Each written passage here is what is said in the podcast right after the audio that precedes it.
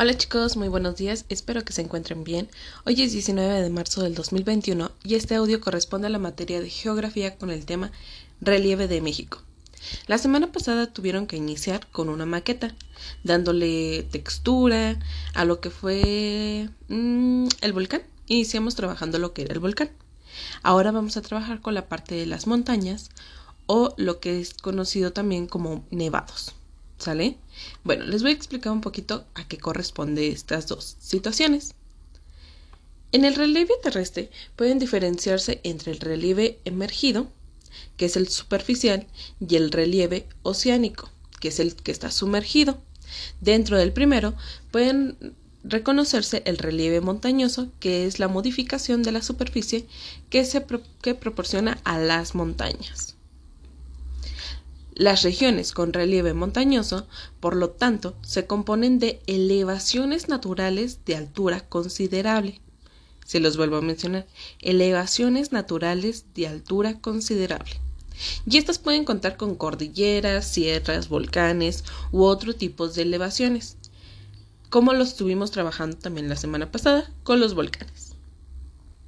A lo largo de todo el planeta, son muchas las zonas con notables relieves montañosos. No obstante, entre las más significativas se encuentran las siguientes. Los Andes, que es una cordillera situada en el sur de América y es concretamente, em, concretamente se ubica en los países de Chile, Bolivia, Colombia, Venezuela, Argentina, Perú y Ecuador. Tenemos otros que están en el Himalaya, que se encuentran en Asia, en los países de China, Bután, India y Nepal.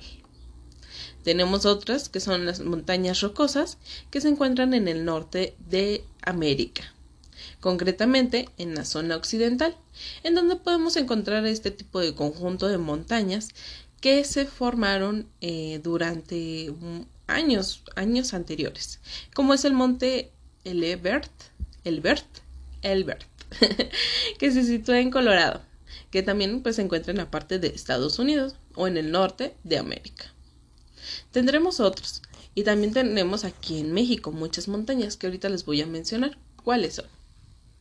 Tenemos lo que es el Iztaccíhuatl, el Nevado de Toluca, el Cofre de Perote, el volcán Tacaná, tenemos Ajusco, tenemos la Malinche, también la Sierra Negra, el Nevado de Colima, el Cerro de la Estrella, Volcán Tlaloc, Volcán Teuchti, tenemos el Cerro de San Andrés, el Cerro del Potosí, el cual no se encuentra en San Luis Potosí, se encuentra en Monterrey. Tenemos el Cerro de la, de la Viga, tenemos el Cerro del, de mm, Peñuela, y tenemos muchísimos, muchísimos cerros que se encuentran aquí. Además del Nevado de Toluca también que se encuentra en el Estado de México.